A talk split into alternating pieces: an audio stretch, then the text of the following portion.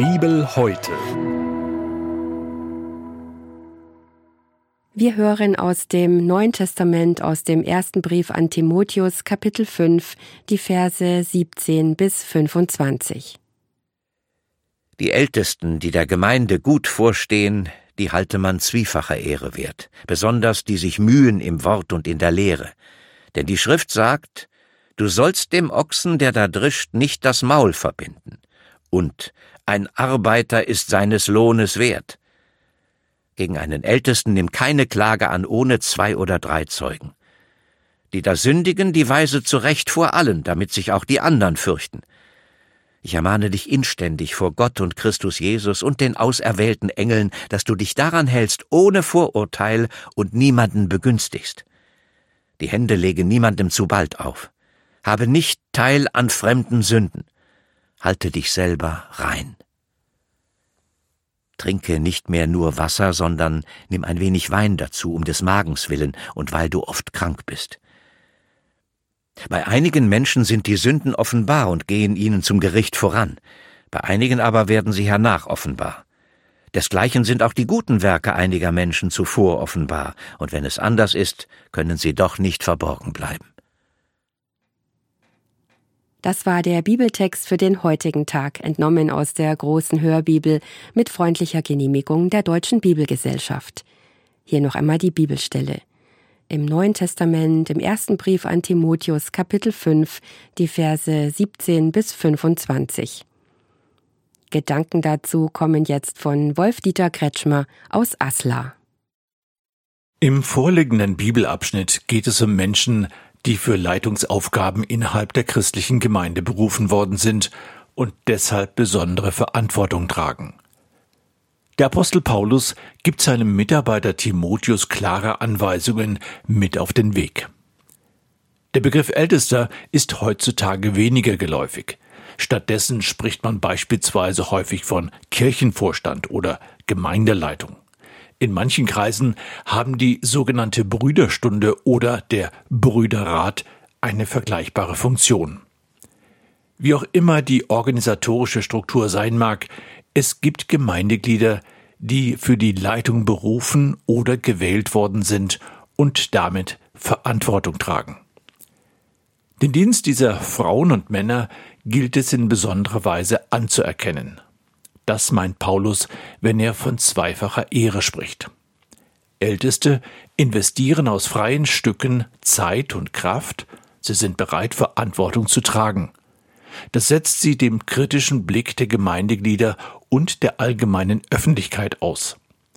Wenn Paulus von zweifacher Ehre spricht, geht es ihm aber auch um die Anerkennung der Bereitschaft der Gemeinde in der Auslegung der Bibel zu dienen.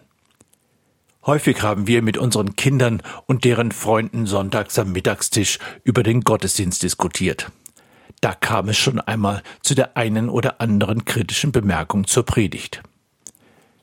Ich verstehe Paulus so, dass die Auseinandersetzung beispielsweise mit einer Predigt in einer bestimmten Haltung geschehen soll, nämlich die der Wertschätzung. Das heißt nicht, dass ich zu allem Ja und Amen sagen muss.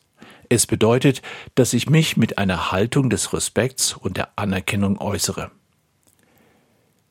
Wenn Paulus schreibt, du sollst dem Ochsen, der da drischt, nicht das Maul verbinden und ein Arbeiter ist seines Lohnes wert, dann zitiert er einerseits alttestamentliche Gesetzesvorgaben und andererseits erinnert er an einen Vorwurf, den Gott durch den Propheten Jeremia hatte aussprechen lassen.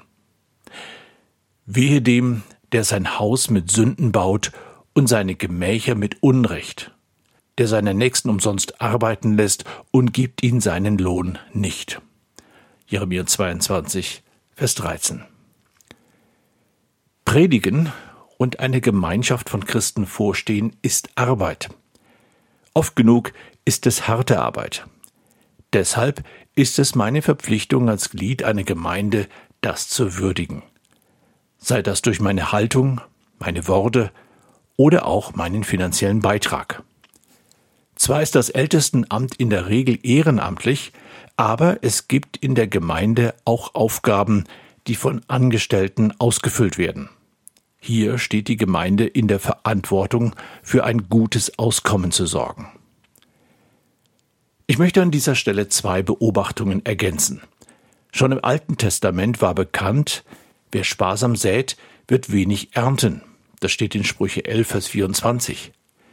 Jesus hat sich in ähnlicher Weise zu diesem Thema geäußert. Im Lukas-Evangelium Kapitel 6, Vers 38 heißt es, Gebt, so wird euch gegeben.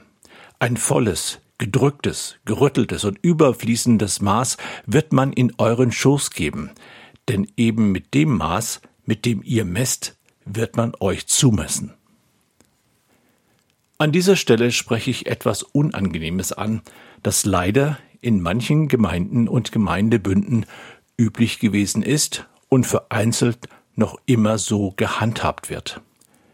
Ich spreche von der teils unverantwortlich schlechten Bezahlung von Predigern, Pastoren und anderen Angestellten.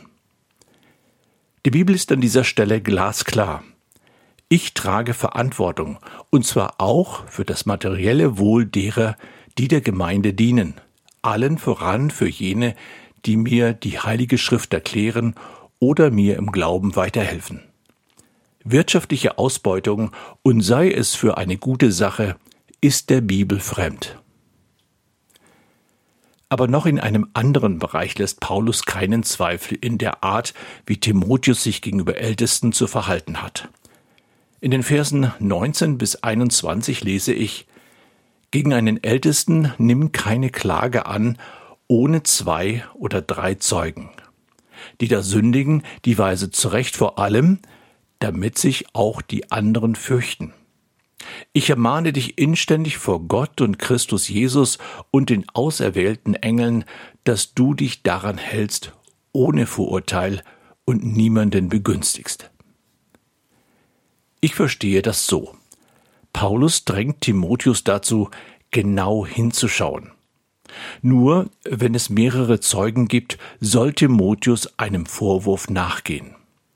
Wenn das der Fall ist, besteht Handlungsbedarf dann soll Timotheus entschlossen, öffentlich, ohne eine vorgefertigte Meinung und Ansehen der Person handeln.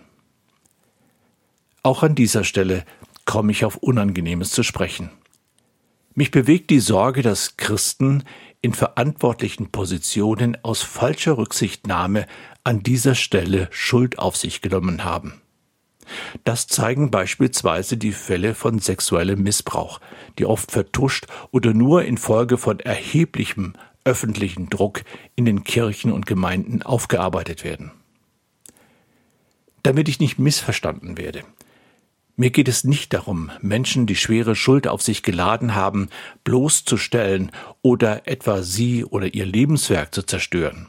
Vielmehr geht es um Buße und das Aufarbeiten von schuldhaftem Verhalten. Und es geht um Vergebung. Nach diesem ernsten Thema wendet sich Paulus in den Versen 22 und 23 allgemeinen Ratschlägen zu. Er schreibt, die Hände lege niemandem zu bald auf, habe nicht Teil an fremden Sünden, halte dich selbst rein, trinke nicht mehr nur Wasser, sondern nimm ein wenig Wein dazu um des Magens willen und weil du oft krank bist.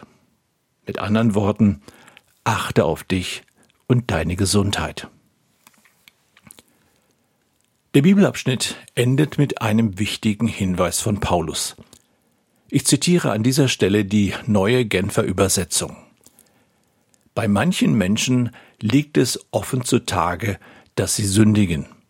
Ihre Verfehlungen laufen ihnen gewissermaßen voraus und sind schon vor dem Tag bekannt, an dem Gott Gericht hält. Bei anderen kommen sie erst durch das Gericht ans Licht.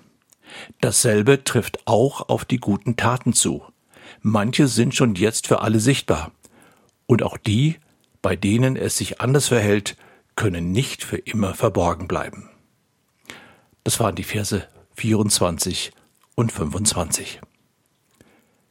Diese Ermahnung von Paulus erinnert mich daran, dass ich mich einmal vor Gott verantworten muss.